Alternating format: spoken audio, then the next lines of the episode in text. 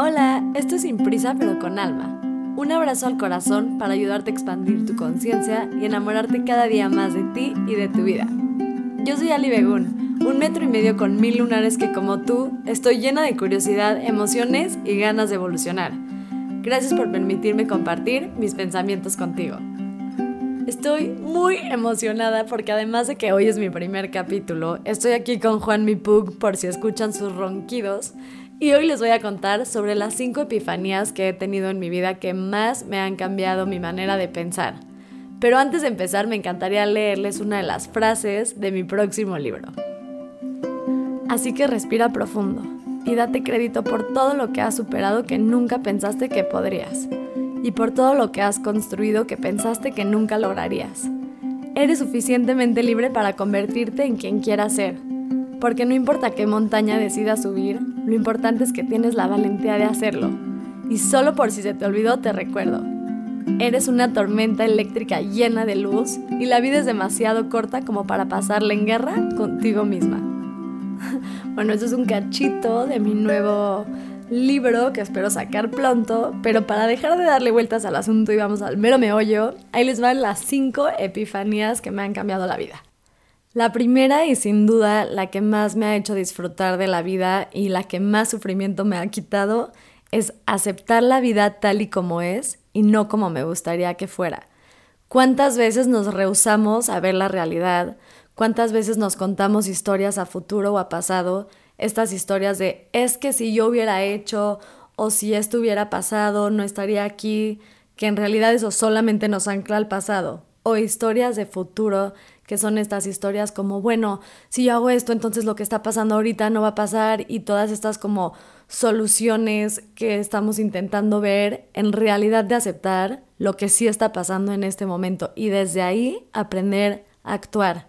El sufrimiento es rehusarse a aceptar lo que es, mientras más yo me rehuso a aceptar la vida como lo que sí me está sucediendo ahorita y más me rehuso a sentir una emoción y más me rehuso a no fluir con la vida y más va creciendo ese miedo a sentir una emoción. No sé si te ha pasado que no quieres que algo suceda, no tanto por la situación en sí, sino te da miedo tu emoción o tu reacción ante esa situación. Por ejemplo, no es tanto que te da miedo cortar con una persona en el sentido de que sabes que va a llegar alguien más, sabes que vas a estar bien, etcétera, sino te da miedo sentir ese vacío. Entonces evitas a toda costa esa situación.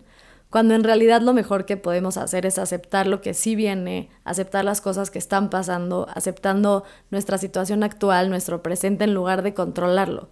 Lo que sí podemos hacer es aceptar y desde ahí buscar maneras de poder vivir con esta emoción, con este sentimiento de hacia dónde queremos movernos, pero siempre desde un lugar de aceptación. Algo que para mí es súper importante aclarar en este tema es que aceptar no quiere decir que estás de acuerdo con lo que sucede. Aceptar es la magia de aprender a dejar de controlar todo lo que está fuera de nuestras manos para simplemente dejar las cosas ser y lo más importante es confiar en que nosotros tenemos las herramientas para afrontar cualquier situación. Algo que para mí es súper importante es en lugar de estar pensando cómo voy a controlar todo afuera y si mi novio no me va a poner el cuerno, entonces me vuelvo loca y veo su celular todo el día, en lugar de hacer ese tipo de actos, aprendo a que lo único que sí puedo hacer es confiar en que yo tengo las herramientas para afrontar cualquier situación. Entonces, en lugar de trabajar los problemas de afuera hacia adentro, los trabajo de adentro hacia afuera. No pienses que decirte esto es como, ah, bueno, entonces acepto la realidad y no me ocupo de nada, sino es aceptarlo y desde ahí ocuparte a cómo vas a poder resolver todas estas situaciones que estás teniendo afuera. Entonces regreso a lo mismo de tener estas herramientas. Hay muchas cosas que nos rehusamos a hacer. La primera razón es porque no vemos resultados inmediatos y la segunda es porque son hábitos que realmente Pensamos que no nos hacen felices o nos quitan libertad cuando en realidad son los hábitos que más felices nos van a hacer a la larga y más libertad nos van a dar a la larga. Y de los hábitos que estoy hablando son los que ya te sabes, que son comer sano, hacer ejercicio, este, dormir bien, si te gusta meditar o cualquier forma que tú encuentres de introspección, meditación, hacerlo, leer, etc., no hacemos muchas veces estos actos porque no vemos estos resultados inmediatos y como somos personas que generalmente nos gusta ver las cosas rápido y que las cosas sucedan y ver cambios rápidos, nos rehusamos a hacer esto y porque sí, honestamente, hacer muchos de estos hábitos da hueva y preferimos muchas veces la felicidad momentánea de echar hueva en lugar de la felicidad a largo plazo, que sería ir al gimnasio constantemente. Entonces, por eso hablo mucho como de estas herramientas que creo que es importante tenerlas bien, mantenerlas a flote, estar todo el tiempo introspectando, digo, no todo el tiempo, también hay un límite y en vez de vivir adentro hay que vivir afuera, pero estar muy conscientes de nuestras capacidades y de que podamos confiar en nosotros, de que estamos construyendo a un ser humano tan fuerte y tan capaz de afrontar las situaciones que no importa cómo venga la ola, tú tienes las herramientas para pelear, para zarpar, para estar en alta mar, como lo quieras ver. Entonces, para mí esta es una de las epifanías más grandes. Me ha quitado muchísimo sufrimiento. Resistirme a una emoción y rehusarme a una emoción solamente hace que esa emoción crezca. Es como si te paras en un precipicio, seguramente les ha pasado en algún lugar alto, y te quieres aventar y te quedas en ese como microsegundo entre sí, sí me aviento o no, y lo único que hace ese segundo es aumentar el miedo, entonces cada vez se vuelve más difícil aventarte lo mismo es con la resistencia hacia las cosas de la vida. Mientras más tú te resistas contra lo que es y aceptar lo que es y aceptar la emoción que viene con lo que es y más miedo le tengamos a las emociones que por alguna razón hemos considerado negativas porque no nos gusta cómo se sienten, porque nos educaron a que son negativas, etc. Mientras más nos rehusamos a afrontar esas situaciones, mucho más va a crecer ese miedo. Entonces, solo para cerrar esta primera epifanía, mi primera es aceptar la vida tal y como es y no como me gustaría que fuera. La segunda es que a veces no queremos sanar algo porque el dolor es el último vínculo que tenemos con lo que hemos perdido o lo que nos ha lastimado. Una forma muy fácil de ejemplificar esto son los exnovios. A veces terminamos una relación y generalmente, aunque haya gratitud, amor, etc., pues hay dolor también de por medio. Si nosotros soltamos ese dolor, también tendría que dejar de darle vueltas al asunto en mi cabeza sobre mi exnovio. Si yo perdono, realmente perdono, muchas veces me da miedo que perdonar quiere decir que esta persona ya no va a formar parte de mi día a día, porque también, obvio, regresando a la pasada, sería aceptar que esta persona ya no está en mi vida. Y entonces el dolor me permite todavía generar un vínculo con esta persona y no borrarla absolutamente de mi vida. Y muchas veces te da miedo sanar ese dolor porque no sabes en qué parte de tus emociones se va a acomodar o de tu cuerpo, corazón, alma, como lo quieras sentir, interpretar, en qué parte de tu ser se va a acomodar el recuerdo de esa persona porque ya no vas a estar vinculando desde el dolor o tal vez ya no vas a tener ningún vínculo más que el recuerdo. Y a veces nos da miedo perder todos los vínculos porque sentimos que ya se acabó la situación. Acuérdense que el cerebro busca comodidad y no felicidad. Entonces, si yo llevo mucho tiempo con esta persona, por más y que ya no hubiera estado feliz y estuviera incómoda en mi relación, en la vida, o sea, en mi cerebro, sigue representando comodidad esa situación. Aunque sea una situación tóxica, hay veces que ya nos acomodamos en la toxicidad, nos acostumbramos tanto a ella que soltar la toxicidad se vuelve muy complicado porque buscamos comodidad y no felicidad. Entonces tenemos que trabajar mucho también en ayudarnos a nosotros, a nuestro cerebro, a repetirnos constantemente, ya sé que esto es lo cómodo, pero te voy a ayudar a ser feliz. Y a mí hacer este pensamiento constante, como de ya sé que no quieres soltar a esta persona, pero confía en que vas a estar incómoda dos, tres semanas y luego vas a encontrar tu felicidad, me ha ayudado mucho a soltar a personas y a situaciones que ya no me están haciendo bien. Sanar ese dolor también sería aceptar que esa persona ya no es parte de nuestra vida.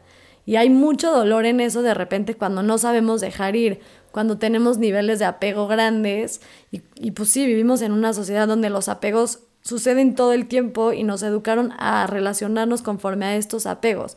Entonces, si soltar el dolor es también soltar el apego, seamos más nobles con nosotros y entender que sí queremos sanarlo, pero que es un proceso a veces un poco complicado porque no es tan fácil como decir como, ay, es que me trataba pésimo, entonces ya lo odio. Porque también existe este vínculo de dolor que también es un vínculo importante. Algo que a mí me ha ayudado muchísimo a darme cuenta si realmente no estoy pudiendo soltar una situación por este vínculo de dolor es que intento cortar cordones. Para todos los que nunca han intentado cortar sus cordones, hay muchas meditaciones en YouTube de esto, pero básicamente lo que haces es te sientas, meditas, respiras, estás contigo, te imaginas a la persona o situación enfrente de ti. En mi caso yo me imagino ángeles, pero cada quien lo que crea, si crees en energías, si crees en ti mismo, unas tijeras enormes, una espada, lo que te haga sentido. Y te fijas como un cordón sale de ti y llega a la otra situación y este cordón lo corta ese ángel, espada, lo que tú quieras. Algo que a mí me ayuda mucho a ver si estoy atorada es que cuando me imagino a este ángel o persona, y me tengo a la persona que quiero cortar enfrente de mí, una parte de mí muy grande se niega a cortar ese vínculo. Entonces ahí me doy mucho cuenta que no estoy dejando soltar y una frase que me repito muy seguido para poder soltar como estos dolores, en especial los de corazón que para mí en lo personal son muy difíciles, es que me repito constantemente, la vida a veces te rompe el corazón para hacer crecer tu alma. Y entonces me doy chance de cortar, de perdonar. No siempre logro cortar mi cordón a la primera. A veces me toma un par de semanas, meses, lo que sea. Soy noble conmigo en mi proceso de terminar el dolor. No me juzgo por vincularme con alguien a través del dolor porque entiendo que también son mecanismos aprendidos míos de muchos años que requieren mucha sanación y terapia, cosa que sí hago, pero a veces soy humano y me cuesta trabajo. Entonces es muy importante preguntarnos si no queremos sanar algo porque ese vínculo es lo que tenemos con lo que nos lastimó. Esa sería mi segunda epifanía. La tercera, que es un poco complicada, pero creo que sí la voy a lograr explicar, es que siempre tenemos fe, pero es nuestra decisión si le tenemos fe al amor o fe al miedo. ¿A qué me refiero? A que siempre el humano tiene fe, siempre creemos que algo va a pasar, aunque decimos vive en el presente, no las vivimos adivinando el futuro. Y tú cuando estás pensando en el futuro y en las cosas que podrían pasar, siempre tienes dos opciones. Pensar en el camino del amor, todo lo bueno que sí te podría suceder si tienes fe en el universo, en que todo pasa por algo, en que hay una fuerza que te está protegiendo, en que tú solito te estás protegiendo, en que tú tienes la capacidad de manejar las situaciones. O puedes elegir tener fe en el amor, que serían los escenarios catastróficos, que si todo esto se cae, que si no pasa como me imagino, que si no puedo sostener la situación, que si se muere fulanito, y todos estos escenarios catastróficos que vienen mucho más del miedo. Ambos son probables, no estoy diciendo que, que ninguno es probable, pero algo que yo me he dado cuenta mucho en mi vida es que cuando tengo fe en el amor es mucho más probable que pasen las cosas positivas, sí por una parte energética, pero ahorita les explico también por qué en el, en el plano físico. Y también podrían pasar estas cosas negativas, pero yo estoy vibrando hacia lo positivo. ¿A qué me refiero que crece la probabilidad de que pase lo positivo? Voy a poner un ejemplo y no sé por qué estoy pensando en hombres, porque siempre pienso en hombres, pero voy a poner un ejemplo. Imagínense que yo salgo con alguien y yo siento que esa persona es demasiado increíble para fijarse en mí. Si yo le tengo fe en el miedo, todo el tiempo voy a estar pensando como en algún momento esta persona se va a dar cuenta que no soy tan chida, va a ver todos mis, entre comillas, fallas y cosas que no me encantan de mí misma. Si yo tengo fe en que esta persona va a ver todo esto, además de que energéticamente voy a estar vibrando raro y todos sentimos energías conscientes o no conscientes de ellas, Además de esto, también voy a hacer actos que me van a hacer menos atractiva para esa persona. Me voy a volver un poco más necesitada, voy a estar como todo el tiempo ansiosa, probablemente no tenga la capacidad de ser yo, entonces la probabilidad de que le guste yo pues va a ser un poco más mínima porque voy a estar todo el tiempo nerviosa, como típico de que te habla y sabes que le quieres contestar, pero pues nada más te sale pura babosada de la boca.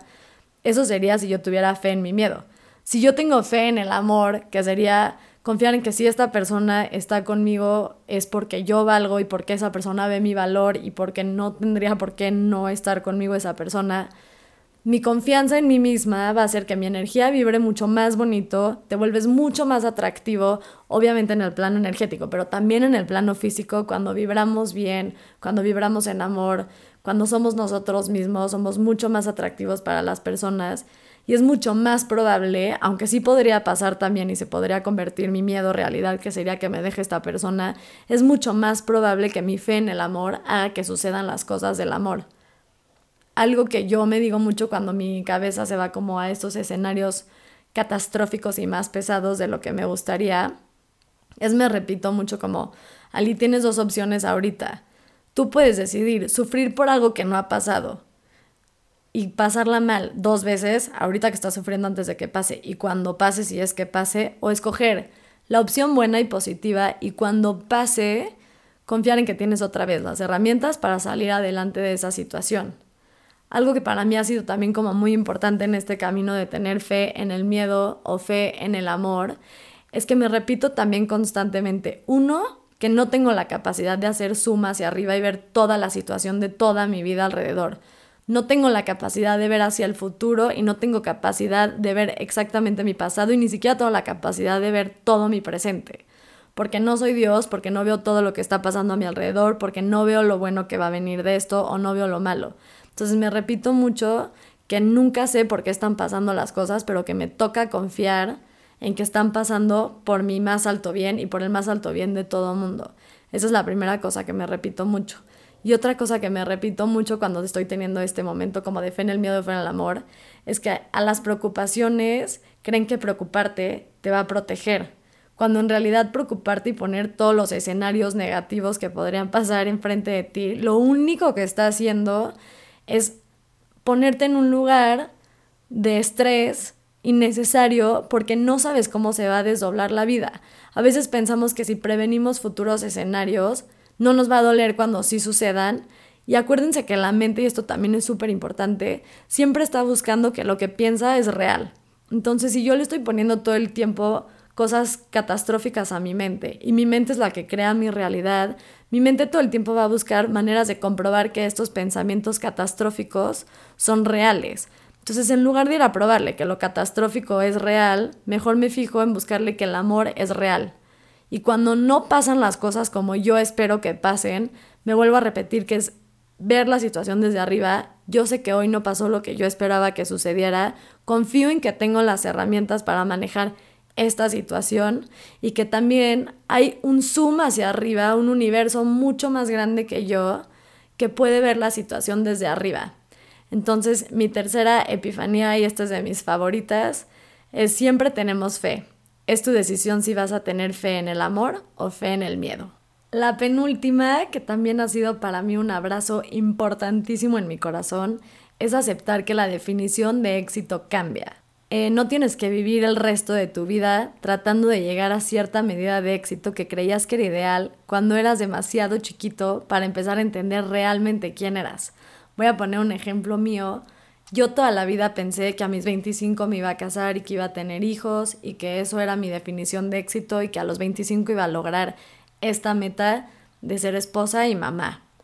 Conforme fueron pasando los años y más he crecido, más me he cuestionado mi deseo de ser mamá y mucho más me he cuestionado el tipo de pareja con el que quiero casarme. Y también he crecido mucho laboralmente y he puesto mucho más peso en mi vida laboral que en mi vida emocional. Entonces, cuando llegué a mis 25 me empezó a dar caos porque toda la vida yo me prometí que a mis 25 iba a llegar casada. Y yo vengo de una comunidad donde casarte está un poco amarrado con tu deber ser, un poco bastante, amarrado con tu deber ser como mujer. Entonces yo sentía que si no cumplía esta expectativa de casarme y ser mamá, que no estaba cumpliendo con mi rol en esta vida, que no estaba siendo exitosa porque éxito era ser mamá y ser esposa en lugar de aceptar que yo sí me cuestioné el ser mamá y ser esposa, me lo sigo cuestionando y que un éxito todavía más grande para mí es haber tenido los bellísimos ovarios para ir y decir, yo no me quiero casar a mis 25 años porque no he encontrado a la persona con la que me quiero casar y porque no he acabado de vivir todo lo que quiero vivir antes de tener una pareja y mucho menos estoy lista para tener hijos. Y para mí eso fue un momento muy importante de permitirme redefinir para mí que era éxito. Algo como que también es muy importante es la identidad y el éxito. A veces nos compramos ideas de nosotros, de lo que creemos que somos, y entonces soltar esas ideas quiere decir que nos estamos rindiendo. Por ejemplo, y justo hablaba de esto con un amigo la semana pasada, él se fue a vivir a la playa. Y toda su vida, su sueño fue vivir a la playa, yo me quiero ir a Puerto Escondido, y amo y esta vida, y movió de verdad todo el universo para poder ir a vivir a la playa, porque parte de su identidad era yo quiero ser alguien que vive en la playa y que surfea.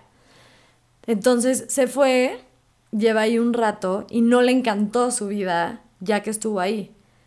Éxito también es irte y darte cuenta que esta parte que creías tu identidad, que te habías comprado como quién eres, no fue lo que pensaste que eras y éxito también es aceptar que esta identidad que habías querido tener no es realmente lo que querías. Éxito no hubiera sido que el güey por irse a puerto y cumplir este sueño se haya quedado en ese lugar porque tiene que demostrarnos a todos que ese era su sueño y que lo logró.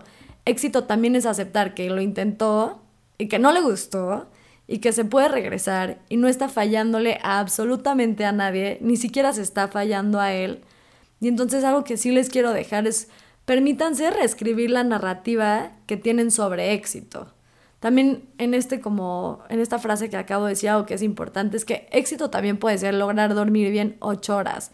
Éxito también puede ser, en mi caso, tener una relación con la comida relativamente sana. Éxito también puede ser lograr no ir al pedo porque ya no me da FOMO. O sea, el éxito no tienen que ser estas metas enormes y esto es como cosas que socialmente aplaudimos. Éxito también puede ser esta vez que corté no me caí al piso. Éxito también es me logré salir de una relación tóxica. Hay muchísimas maneras de que sea el éxito. El éxito no es solamente una cosa. El éxito son muchísimos actos que haces por ti diario, muchas formas de ver la vida. Cuestionarte la vida también es un éxito. Entonces, esta epifanía que también a mí me ha alivianado mucho el peso de la vida es aprender que mi definición de éxito cambia y que si luché mucho tiempo por un sueño y empecé a sentir el sueño y dejó de ser realmente lo que me hacía feliz, lo puedo dejar. En mi caso, para los que me conocen, ha sido la música, eso ha sido un tema importante para mí. Yo toda mi vida dije que quería ser cantante y de repente medio le empecé a armar, tampoco voy a decir que wow y me di cuenta que me cagaba estar en escenarios. Me da muchísima pena, me da mucha pena ser el centro de atención de esa forma, no creo en mi talento que es tan bueno como para sentirme cómoda en un escenario. Y fue un lugar muy difícil porque ya le había invertido mucho tiempo, mucho dinero, dejé de hacer muchas cosas que me hubiera gustado, como irme de intercambio en la universidad por mi carrera musical. Y para mí tuve mucho más éxito aceptando que la música no es mi camino de felicidad en realidad, que el éxito que me hubiera llevado tal vez si hubiera dejado crecer esa carrera y yo no sé si hoy hubiera estado llenando auditorios, pero para mí fue mucho más exitoso poderme ser honesta y decirme, este ya no es tu sueño y aceptar que no porque una oportunidad sea increíble y vaya alineada con lo que pensé que quería, quiere decir que la tengo que tomar y que es válido cambiar de opinión y que es válido redirigir mi vida a lo que hoy por hoy yo considero como éxito. Entonces, nada más para volvérselas a repetir, la cuarta es la definición de éxito cambia. Y la última, que también me encanta, es si la vida puede quitarte algo que nunca imaginaste perder, también puede regalarte algo que nunca imaginaste encontrar. Y esta también aplica a las personas, entonces también podría ser, si la vida puede quitarte a alguien que nunca imaginaste perder, también puede regalarte a alguien que nunca imaginaste encontrar. Y aquí creo que el punto clave más importante es entender la impermanencia de absolutamente todo. La impermanencia de lo que consideramos negativo y lo que consideramos positivo. ¿A qué me refiero? A que, por ejemplo, yo cuando estoy pasando por un momento, entre comillas, negativo, porque no creo que hay momentos negativos, pero por un momento, llamémosle complicado de mi vida, como alguna pérdida, corté, me está yendo mal en el trabajo, me siento deprimida, estoy teniendo ansiedad, de esos días que nada más nada sale, etcétera me recuerdo constantemente que son impermanentes, que así no va a ser el resto de mi vida, que el resto de mi vida no me voy a sentir vacía, que el resto de mi vida no voy a estar cortada y llorando por esta persona. Y aquí entra mucho también la primera epifanía que les decía de aceptar la vida tal y como es. Mientras yo más me tarde en aceptar la impermanencia de esa situación y aferrarme a que esto es lo que voy a sentir el resto de mi vida, mientras más yo me aferre a ese dolor, más permanente, entre comillas, porque no puede ser permanente, va a ser. Entonces cuando me recuerdo la impermanencia, dejo que estas situaciones sean lo que soy, son, me conecto con mis sentimientos, no necesariamente esta parte como de sentir todo, no me vuelvo loca y no me enredo 20 horas, simplemente me dejo sentir lo que tengo que sentir, que pase lo que tenga que pasarme. sin juzgarlo, sin estar evaluando cada centímetro de mis situaciones, y me recuerdo que es impermanente, pero igual hacia lo positivo. Cuando estoy en un momento que considero positivo entre comillas o alto entre comillas, como que me está yendo bien en el trabajo, toda mi familia tiene salud, estoy enamorada, mi perro está bien, eh, todas estas cosas que, que, yo considero que me gustan en mi vida, también me recuerdo que son impermanentes y esta la puerta más grande que abre es la puerta a la gratitud. Porque como sé que no voy a tener todas estas cosas tan perfectas todos los días de mi vida, cuando estoy en esta parte de mi vida que considero como alta, la puerta de la gratitud se vuelve enorme porque tengo muy consciente lo impermanente que puede ser. Entonces agradezco que sí lo tengo hoy y esto ha hecho que mi vida se vuelva mucho más fácil y que pueda fluir y que me abra mucho más a los milagros de la vida. Algo que yo creo fielmente es que todos los días hay milagros, está en nosotros si queremos abrir los ojos a verlos o no verlos. Y estar en esta vibración de impermanencia, estar con esta mentalidad de agradecer todo lo que sí en este momento y cuando estamos en lo que no, repetirnos que no es para siempre, lo que nos puede ayudar mucho es a empezar a ver los milagros que sí pasan en la vida. Otra cosa que me ayuda mucho de esto de que si la vida te puede quitar a alguien que nunca imaginaste perder, tampoco sé a quién más me puede dar la vida. Algo que yo le repito mucho a mis mañanas es que le digo a Dios cuando medito Dios, universo, lo que para mí es Dios. Le digo, estoy abierta a todas las posibilidades del mundo, sorpréndeme, me quiero sorprender, quiero ver hasta dónde llega tu potencial. Porque a veces cortamos con alguien y voy a poner otra vez el ejemplo de cortar, pero a veces cortamos con alguien y nos aferramos de, es que nunca voy a volver a encontrar a nadie igual. Es muy probable que no encuentres a nadie igual porque estaría cañón que encontraras una persona igualita a la persona con la que tuviste. Pero ábrete a la posibilidad de que te pueden traer a alguien más, algo más, no necesariamente tiene que ser una persona, ¿eh? Ábrate a la posibilidad de que siempre vienen cosas buenas, siempre vienen cosas diferentes, siempre hay motivos para sonreír, siempre hay motivos para vivir. No quiere decir que vivamos en esta toxicidad positiva donde no nos dejamos sentir mal, donde no nos dejamos llorar por lo que la vida nos quitó, pero también nos podemos abrir al mismo tiempo a estas cosas, a que podamos encontrar algo nuevo, algo que nunca nos imaginamos. Y nada más como para cerrar este punto, que creo que ahorita toqué algo que para mí era un poco importante, que no he mencionado, que no se nos olvide que se pueden coexistir emociones que nosotros pensamos que son contradictorias al mismo tiempo. Te puedes sentir feliz por ciertas cosas en tu vida y triste al mismo tiempo, entonces te puedes sentir feliz y triste. Puedes estar llorando porque perdiste a alguien, pero teniendo la esperanza de que va a llegar alguien más al mismo tiempo. No están peleadas, no solo cabe una emoción en ti en un lapso de una hora. O sea, puedes estar en muchos sentimientos a la vez, puedes estar sintiendo mucho. Entonces esto también, como de permitirnos tener más de una emoción a la vez y tener diferentes como perspectivas ante la misma situación, no quiere decir que estamos locos y no quiere decir que somos humanos. te invito mucho a que seas humano. Entonces, bueno, la última fue, si la vida puede quitarte a alguien que nunca imaginaste perder, también puede regalarte a alguien que nunca imaginaste encontrar. Y para terminar este capítulo y que no se quede como algo chido que dijo una vieja por ahí y que sea algo que sí apliques a tu vida, te invito a hacer este ejercicio de introspección. Si estás manejando, puedes ponerle pausa de repente a las preguntas, igual si vas caminando y puedes pensarlas, no necesariamente las tienes que escribir. Si estás en tu casa y tienes ganas de introspectar más y conectar más, pues préndete una velita y piensa porque están buenas estas preguntas. Entonces van a ser seis. La primera es, ¿qué vínculo no estoy sanando por dolor? Si no encuentras nada así fácil en tu vida, puedes intentar el ejercicio de cortar cordones. Pon una situación que te tenga tensa y ve si lo estás pudiendo cortar. No necesariamente tienes un vínculo ahorita con el dolor, pero está bien preguntándolos y hacernos un escaneo de cómo está la cosa en nosotros.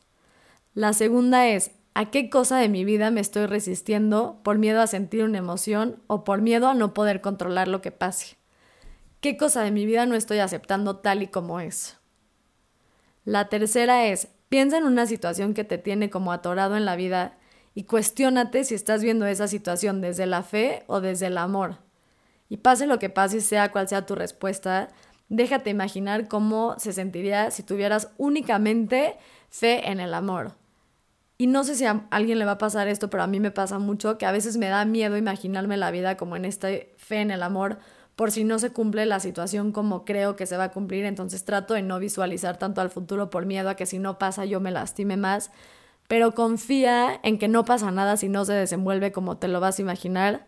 La probabilidad de que se desenvuelva como te lo vas a imaginar es .0000001, está muy cañón que la tienes exactamente cómo va a ser todo pero déjate sentir esa emoción positiva, sube tu vibración, ayúdate a que eso suceda de la mejor manera posible y cuando termines, algo que a mí me ayuda mucho es repetirme, estoy abierta a que pase esto, pero sobre todo estoy abierta a que pase para mi más alto bien y el más alto bien para todos los demás, que eso creo que me quita un poco como esa ansiedad de imaginarme algo y que pase algo diferente. La cuarta ya no sé ni en cuál voy, pero bueno, cómo ha evolucionado tu definición de éxito y hay algo que tengas que perdonarte que no hiciste porque cambió tu definición de éxito, ve a tu pasado, busca si algo que te habías prometido que no cumpliste, no has perdonado, puede ser por tu definición de éxito haya cambiado o porque por el momento, en el momento en el que pasaron las cosas, tuviste otras prioridades y decidiste tomar otro camino. Entonces ve hacia atrás y perdónate. Creo que esta es la quinta, ya ni sé. Es cómo te estás abriendo a los milagros que te puede dar el universo. ¿Te estás dejando realmente sorprender por la vida o estás intentando controlar todo por el miedo a dejar que las cosas simplemente pasen? ¿Te estás abriendo? ¿Cómo te estás abriendo? ¿Estás confiando? Les digo que yo mucho me repito en las mañanas que estoy abierta a su magia por mi más alto bien y el más alto bien de todos, que son dos cosas que para mí son importantes. Y la última es, ¿cuál es la epifanía más grande que te ha cambiado la vida? Y esta me encantaría que me la compartan en sus redes sociales. No saben cuánto aprendo de ustedes. Me hace increíblemente feliz cuando me escriben lo que piensan y lo que opinan. Me encanta que me debatan también. Digo, no me debatan tan duro, soy demasiado débil de repente para esas cosas. Pero me encanta escuchar a ustedes qué los ha hecho crecer, qué han aprendido en esta vida. Y me encanta, me encanta saber también de lo que ustedes saben. Muchísimas gracias por acompañarme hoy. No saben lo feliz que me hace que por fin me animé a hacer un podcast. Eh, si les gustó, por favor, compártanme. Significa muchísimo para mí. Si aprendieron algo, también compártanme. Si les gustó algo que dije lo quieren hacer frase, acuérdense que todo lo que yo hago es para ustedes. Mi corazón es de ustedes que siempre viven en amor cuando tengan que vibrar en amor, que acepten la vida tal y como es y que no se les olvide que aquí estoy siempre, absolutamente siempre, para recordarles de su magia. Un abrazo y que tengan la mejor semana, día, momento y vida.